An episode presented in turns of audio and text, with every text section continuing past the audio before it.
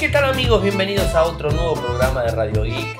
Hoy lunes 21 de junio de 2021. Mi nombre es Ariel, resido en Argentina. Me siguen desde Twitter, el link es arroba arielmcor, en Instagram es arroba arielmcor, en Telegram nuestro canal Radio Geek Podcast, nuestro sitio web infocertec.com.ar. Como todos los días realizamos un resumen de las noticias que han acontecido en materia de tecnología a lo largo de todo, el, bueno, tenemos varias cosas para comentarles. Vayamos a los temas del día. ¿Cómo reflotar una MacBook Pro del año 2011 con un disco de estado sólido? Chrome se actualiza con una función similar a Google Reader. Samsung Galaxy Z Flip 3 ha entrado en producción en masa. Microsoft registra quejas de infracción de copyright tras la filtración de Windows 11. Samsung anuncia el, evento virtual del Mobile World Congress. Un error en iOS permite que redes Wi-Fi con nombres eh, especiales dejen al iPhone sin conexión. Facebook lanza Live Audio Rooms y Podcast en Estados Unidos. Samsung lanzó el Galaxy M32. Llega para España Movistar Música. Eh, la alternativa a Spotify, obviamente. Y por último, WhatsApp aprobará la compatibilidad con varios dispositivos, pero no con varios teléfonos. Así que bueno, ahora les voy a estar comentando eh, este tema también. Como les había prometido, y, lo, veníamos hablando en bastantes oportunidades en Radio Geek, estaba armando el, el informe de cómo reflotar una MacBook Pro antigua, digamos, del año 2011 o 2010, y poner, utilizando obviamente un disco de estado sólido, si se le puede poner más memoria también sería una buena opción, eh, pero hacer que el equipo funcione con Windows, con Linux y con Mac sin ningún tipo de inconvenientes. O sea, si instalamos tanto Windows 10 eh, como Linux en una versión más moderna, vamos a reflotar el dispositivo con una última versión de sistema operativo. Si ponemos Mac OS, vamos a tener que este, estar supeditados a lo que tiene que ver con la actualización de sistema operativo que soporta nuestra MacBook, ¿no? Eso también es para destacar. En el caso mío puntual, este dispositivo del año 2011 soportaba High eh, Sierra.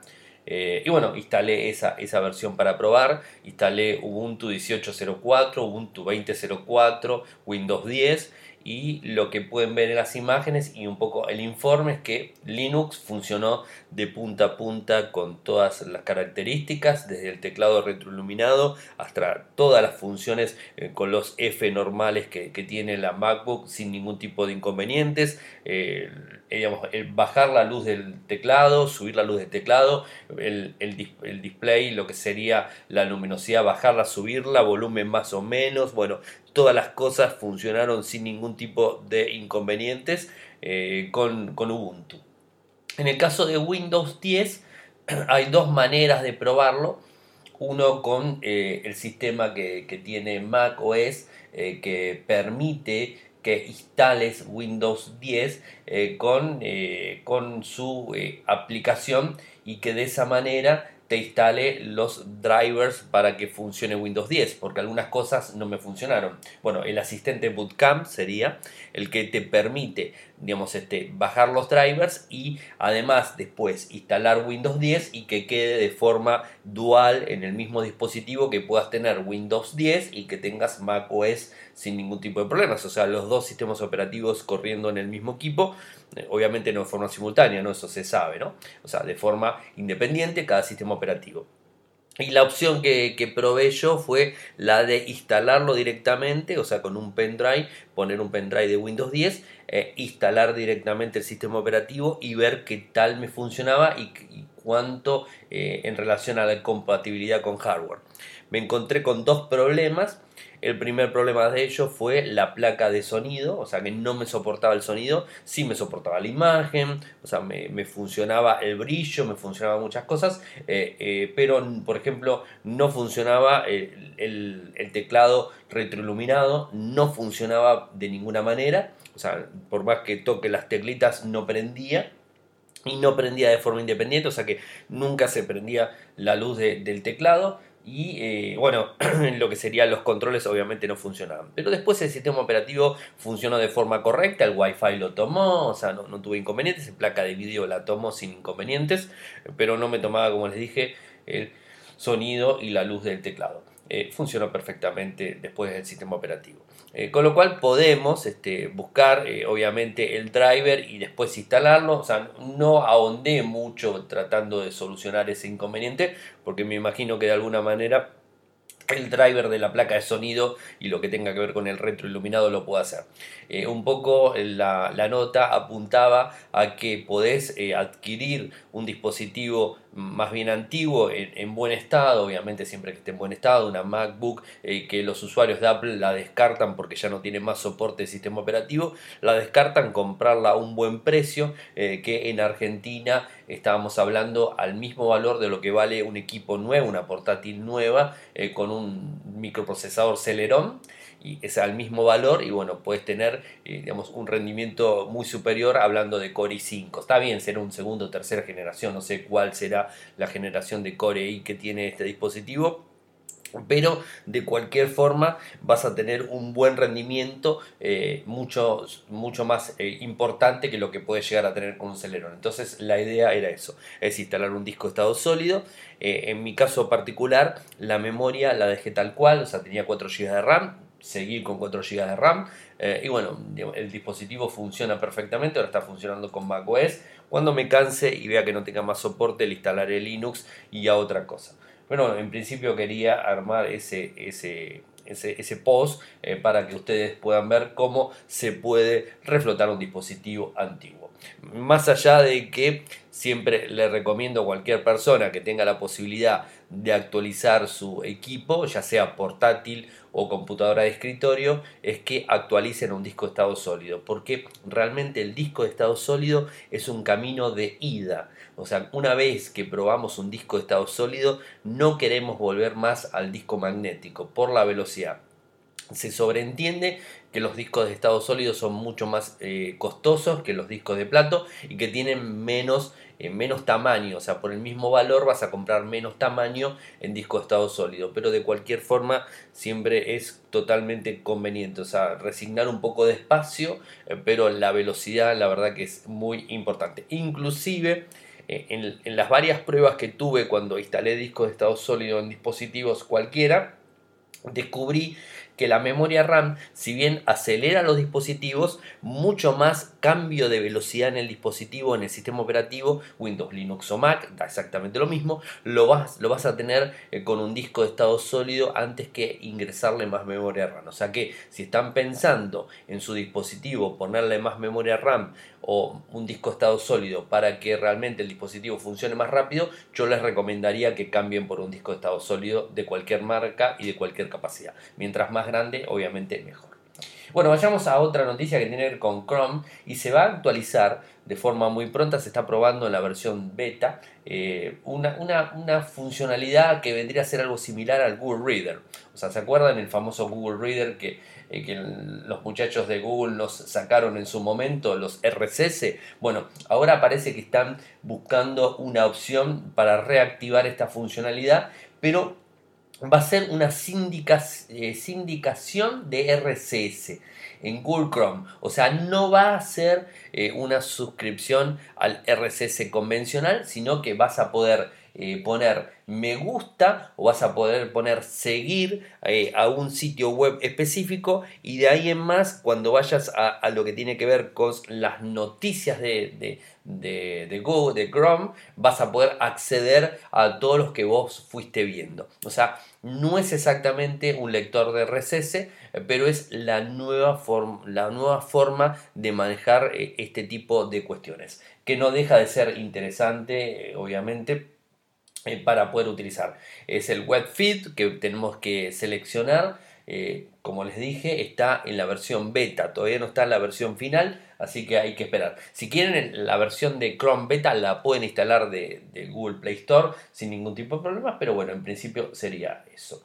Una vez que tengamos eh, activo el, Chrome para funcionar con esta, con, e, esta opción, tenemos que poner eh, en la página de inicio de Chrome, eh, se va a llamar por un lado para ti que es la equivalente a Discover, y es decir que aparecerán noticias relacionadas con nuestros intereses. En la segunda sección, que dice siguiendo, es donde aparecerán las suscripciones que hayamos elegido. Para poder suscribirnos a las noticias de una web, hemos de ir eh, a la misma, o sea, en, suscripciones, y luego entrar en la barra de opciones de Chrome, pulsando en el icono de los tres puntitos en la esquina superior derecha. Al final de todo aparecerá un nuevo botón llamado Más Seguir. Eh, en él podremos eh, hacer clic en el mismo para tener las noticias de esa web en, la, en el apartado siguiendo. ¿Se entiende, no? Cómo funciona. La verdad es una forma simple y que podemos utilizarlo desde Google Chrome. Después, por otro lado, de Samsung tenemos algunas cosas para contar hoy, así que en principio contemos esta, que tiene que ver con el Z Flip 3, eh, que ha entrado en producción en masa. Bueno, esto la verdad que es interesante. Según informan una fuente eh, Front Page Tech, informa que la producción ordenada por Samsung son de 50.000 a 70.000 unidades del Galaxy Z Fold 3 y el Galaxy Z Flip 3. Eh, estos serían, digamos, en principio el total de los millones que podrían estar sacando de estos dispositivos. fecha de lanzamiento, tenemos que hablar de agosto, más allá que ahora el 28, ahora les cuento, el 28 se hace el Mobile World Congress de Samsung, o sea, la presentación de Samsung en el Mobile World Congress. Eh, pero ahí no creo que tengamos información del Flip y del Z Fold. Eh, pero en principio tenemos esto. Podría llegar a ser un lanzamiento, un package, el 3 de agosto o el 27 de agosto. Son algunas de las fechas sugeridas que podrían llegar a ser eh, digamos, el anuncio oficial. Por otro lado, tenemos que Microsoft está bastante enojado con esto que se ha filtrado del Windows 11. Se filtró, no que se haya filtrado el nombre, no que se haya filtrado alguna que otra captura, sino que se filtró directamente una ISO de una preview. Eh, que en definitiva, o sea, a ver, quiero, quiero decirles algo. Yo particularmente no, soy afín a invitar a las personas a que, instalen eh, una, una, digamos, este, una versión de sistema operativo o una aplicación que se baje de forma ilegal por una cuestión de, de, no de principios, sino más que nada de lo que puede llegar a, tener esa versión incluida. O sea, nadie nos asegura que esa preview de Windows 11 no tenga ningún malware instalado o agregado, mejor dicho, que se ejecute en, el dispositivo y que después te pueda llegar a traer algún tipo de inconvenientes en la red o en otros dispositivos que, tengan eh, que tengas en tu propia red, eh, digamos, en tu oficina o en tu casa, ¿no? Eh, y que te infecte los demás dispositivos o que te instale algo y te robe información o que te instale algo y te borre información, que te encripte información o sea, en principio no hubo ningún caso reportado de los Windows 11 que se han instalado. Está bien que no fueron muchos los que lo han hecho, sino que han sido contadas personas que han realizado la instalación. Particularmente no recomiendo instalar, como tampoco recomiendo instalar APKs de cualquier otro lugar que no sea el Google Play Store. O sea, ustedes ya me conocen, trato siempre de manejarme por esos lados porque realmente los, eh, los que te comparten una, digamos, este, una aplicación para Windows, por ejemplo, que muchas veces el Photoshop y cualquier tipo de aplicación que son pagas y que te las comparten de forma gratuita, que te la bajas por torrent o que te la bajas de cualquier lado, ¿no? O sea, eh, por lo general eh, nadie regala absolutamente nada, entonces este, eh, es bastante extraño que te estén dando un, software de forma compartida y que esté el, el software para que lo puedas utilizar, ¿no? O sea, a mí particularmente no me, no me, no me cierra, o sea, no, no me cierra ese tipo de cosas y entonces siempre desconfío de la procedencia y digamos de la, eh, de la limpieza que pueda tener ese software y que no pueda llegar a tener nada extraño embebido. Así que por lo general no, no invito a que nadie haga ese tipo, ese tipo de cosas. Pero bueno, volviendo a lo de Microsoft, sabemos que el 24, esta semana, el jueves, tenemos lanzamiento de Microsoft, en donde ya todos sabemos que va a lanzar Windows 11, esto ya es a voz populi, o sea, no, no hace falta ni que lo, lo mencionemos.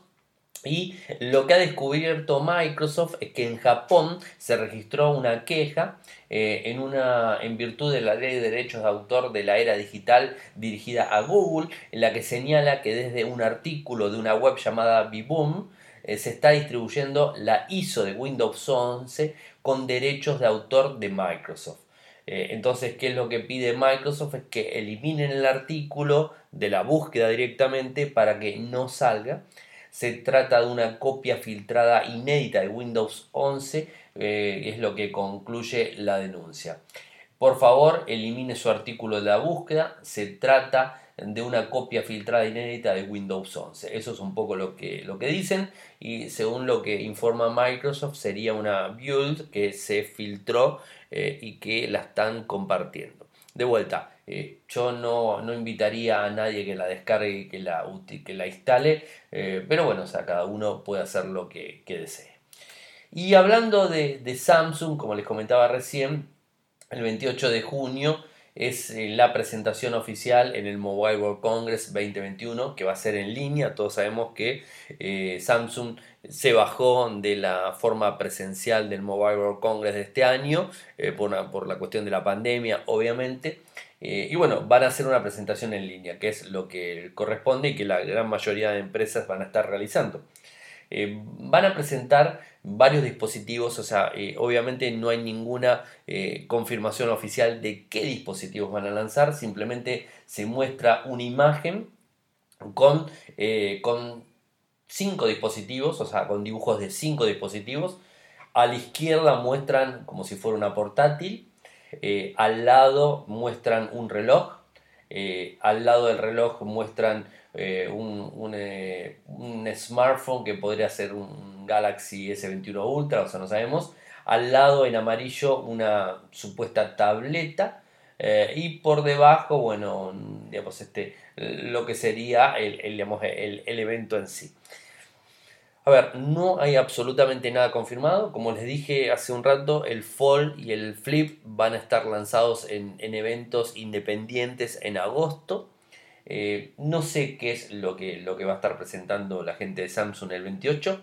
Eh, hablan de, Galaxy, o sea, Samsung Galaxy Mobile World Core Events, Virtual Events, o sea que eh, vendría a ser un evento de Galaxy, pero Galaxy, digamos, abarca tabletas, abarca portátiles, abarca el reloj, abarca, abarca los smartphones, o sea que es bastante amplio la palabra que han ingresado. Yo creo que mm, va a haber algo de relojes, quizás algo de tabletas y, no mucho más, o sea, no, no creo que mucho más estén, estén anunciando. Siempre Samsung trata de sacar sus eventos un package de forma independiente a los eventos masivos, las ferias masivas que se realizan, así que no esperemos grandes avances en cuanto a, los, este, a lo que esté presentando. Eh, obviamente tienen que estar en el World Congress y tienen que presentar algo bastante potable. Así que bueno, estaremos atentos siguiendo el evento y contándoles de qué se trata. Un error en iOS permite que eh, redes Wi-Fi con nombres especiales dejen al iPhone sin conexión. Es un ataque de negación de servicio a la, digamos, este, a la antena o a la red Wi-Fi que estamos utilizando en el iPhone. ¿no? Eh, más allá de todo esto, quiero llevar tranquilidad a los usuarios de iPhone porque no es que sea simple explotarlo, o sea, tenemos que tener control del dispositivo, o sea, tenemos que tener muchas condiciones, se tienen que dar muchas condiciones para que esto se pueda llevar adelante, eh, digamos, este ataque se pueda llevar adelante y no es tan simple llevarlo a cabo. Eh, un investigador de seguridad, Carl Souch, eh, publica un tweet en el que se puede apreciar una función de Wi-Fi de dispositivo que deja de funcionar correctamente en el video se puede observar eh, en la interfaz encargada de mostrar las listas de redes Wi-Fi en iOS. Eh, al activar Wi-Fi, este, eh, este es desactivado de forma inmediata. Este comportamiento impide que el usuario pueda conectarse a otras redes. Eso es un poco lo que dice. En su tweet, Carr afirma que el problema ha comenzado cuando se ha intentado conectar a su propia red, a la que ha cambiado el nombre por bueno, un montón de signos. Esta cadena de texto puede utilizarse para tratar de detectar fallos de seguridad del tipo format string, en las que se aprovecha la llamada directa eh, con la entrada del usuario a funciones que reciben una cadena de formato. O sea, es bastante difícil llevarlo adelante eh, esta, esta, función y, no es tampoco para que se hagan tantos problemas. Les voy a pasar eh, el enlace para que accedan a la nota completa de este, de este investigador y que bueno, puedan tener más, más data al respecto, pero en principio no, no estén tan, este, no estén tan eh, complicados y pensando que puede llegar a afectarlos. De cualquier forma, está la solución, si llegaran a, a, tener este problema, la solución es formatear el dispositivo como de fábrica, no es lo lógico, y restablecer. Y, bueno, de esa forma se solucionaría cualquier inconveniente en el equipo. Tampoco es algo que arruine el hardware, o sea que en definitiva es bastante light. Lo que sí tenemos algo para comentar eh, tiene que ver con Facebook y que hoy de forma oficial y en Estados Unidos, aclaro en principio, se lanzó Live Audio Rooms y lo que tiene que ver con los podcasts. Bueno, el Audio Rooms no es ni más ni menos eh, que un estilo de Clubhouse dentro de Facebook, obviamente, y eh, la firma promete que en las próximas semanas eh, se va a poder usar esta misma función en otras partes del mundo. permiten a los usuarios descubrir, escuchar y participar en conversaciones en directo con personajes públicos de ciertos temas, obviamente, otras personas sobre temas interesantes, es como dice Facebook en general. ¿no? Em, las figuras públicas que están habilitadas eh, organizan un encuentro de voz donde pueden invitar hasta 50 personas eh, para estar dentro de la conversación y después no hay límite de personas que pueden estar escuchando el mismo. Bueno, eso sería algo, los audio live rooms de, de Facebook. Em, el grupo, los administradores pueden controlar si los moderadores miembros del grupo u otros administradores pueden crear una sala de audio en directo. En los grupos públicos, tanto como los miembros como los visitantes pueden escuchar lo que se habla en la sala de audio directo, pero en los grupos privados solo los miembros pueden escuchar. Bueno, es un poco más que obvio, obviamente, esto. Eh, los anfitriones de Live Audio Rooms también pueden seleccionar una organización sin ánimo de lucro para recaudar fondos durante una conversación específica. Eh, y los oyentes y oradores pueden hacer donaciones de forma directa en el momento. Eh, esto va a funcionar en iOS y en Android. van a descubrir salas en vivo, unirse a ellos de cualquier lugar, desde el newsfeed que tiene las notificaciones del sistema operativo también pueden inscribirse para recibir notificaciones cuando se ponga en marcha una sala de audio en directo, que ustedes por la afinidad del tema que tratan normalmente. Eh, se puede activar subtítulos, levantar la mano para solicitar unirse a la conversación, utilizar alguna que otra reacción para participar en tiempo real. Eh, y va a haber una primera fila, eh, que es lo que va a estar viendo el moderador, el que está hablando en definitiva, va a poder estar viendo los nombres de las personas y bueno, ese tipo de cosas, el feedback que va a tener. Ahí no voy a mencionar las figuras públicas que en principio eh, activó Facebook en Estados Unidos, pues la verdad que absolutamente no conozco a ninguna, así que no, pienso mencionarla tampoco. Les voy a pasar el artículo obviamente para que ustedes puedan ver. Y otra de las novedades que, se lanzó fue em, el tema podcast, ¿no? Es una oferta nueva para el sector, sector de podcast.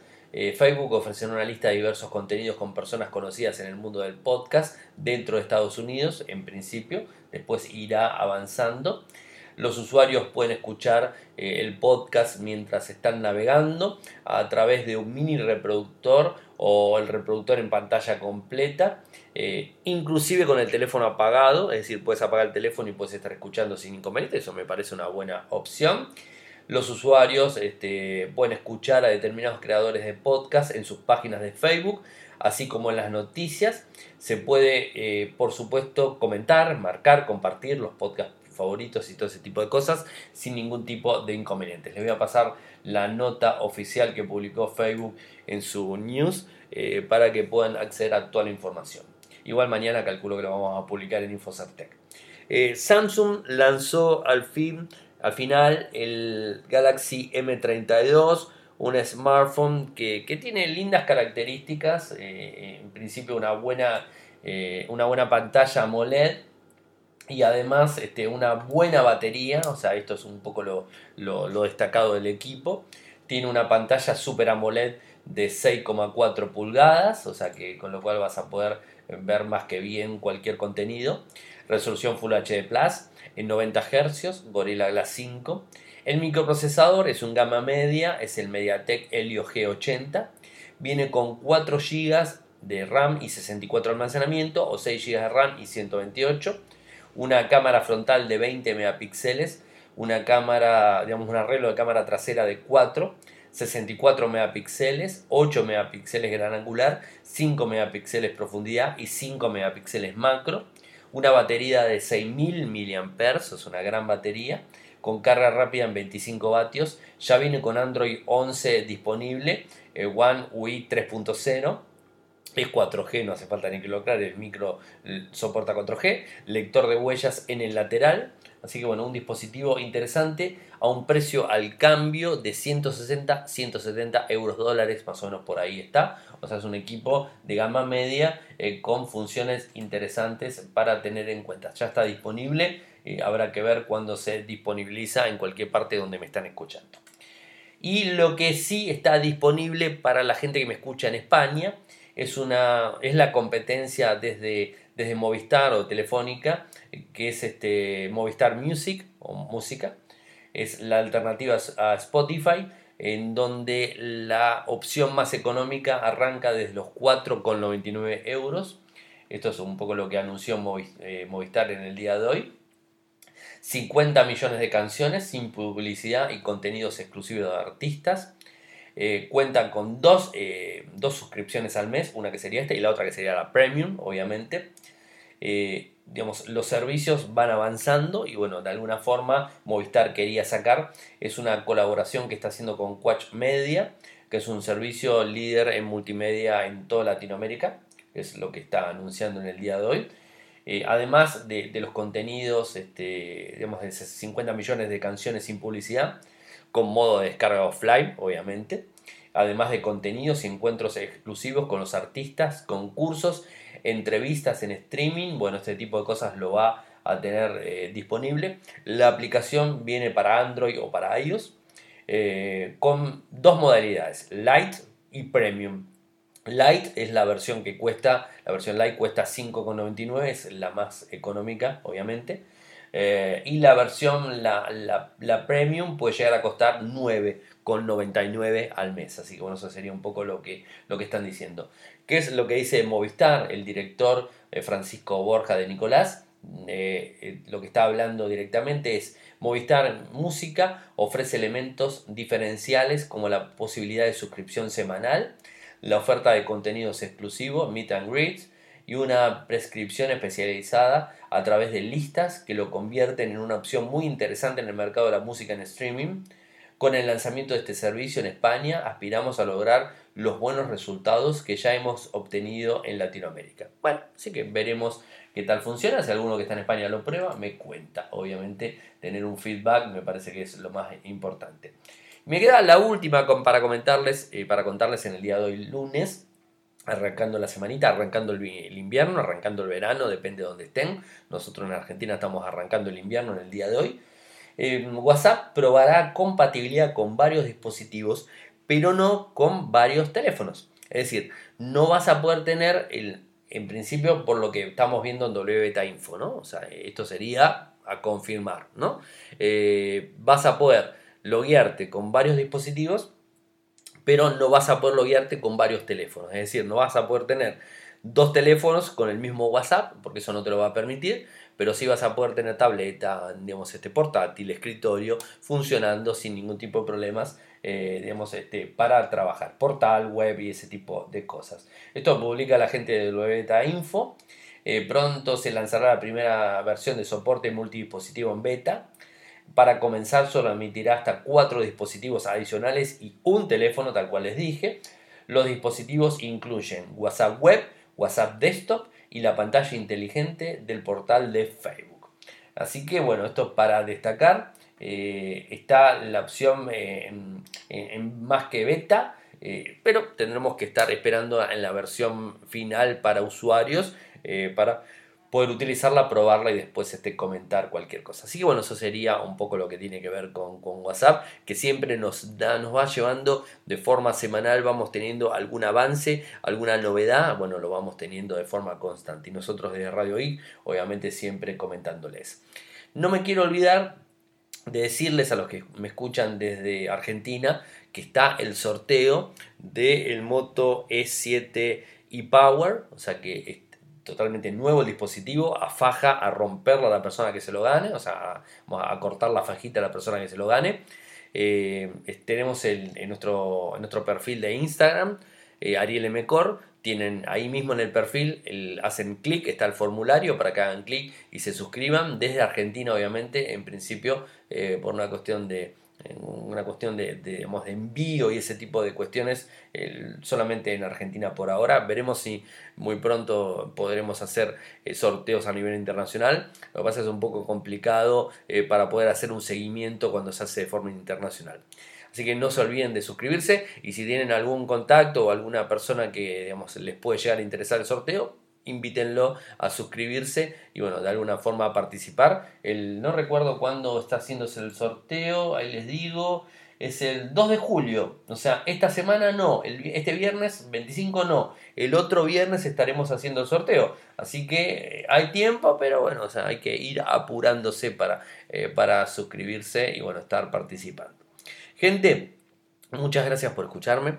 Saben que pueden seguirme desde Twitter, el nick es arroba en Instagram es arroba arielmcor. Si quieren apoyarme hay dos formas de hacerlo. Los que residen en Argentina lo pueden hacer por cafecito, que es cafecito.app barra radioic, cafecito.app barra radioic de 50 pesos en adelante los cafecitos que quieran pagar obviamente van a estar más que bien recibidos. Desde Patreon a nivel internacional que es www.patreon.com barra www.patreon.com barra un dólar, dos dólares, cinco dólares, lo que ustedes quieran sin ningún tipo de problemas. La verdad que se los vamos a agradecer muchísimo eh, nos siguen desde nuestro canal en, en Telegram, Radio y Podcast y nuestro sitio web infocertec.com.ar. Muchas gracias por escucharme, buen comienzo de semana para todos y nos encontramos nuevamente mañana. Chau chau. Toyoko ofrece cursos de programación y servicios de desarrollo de software a medida. Para más información ingresar a toyoko.io podés editar tu libro digital en Infocertec. Encontrá más información enviando un correo electrónico a info.infocertec.com.ar. Para auspiciar en Radio Geek Podcast, pueden enviar un correo electrónico a la cuenta info.infocertec.com.ar.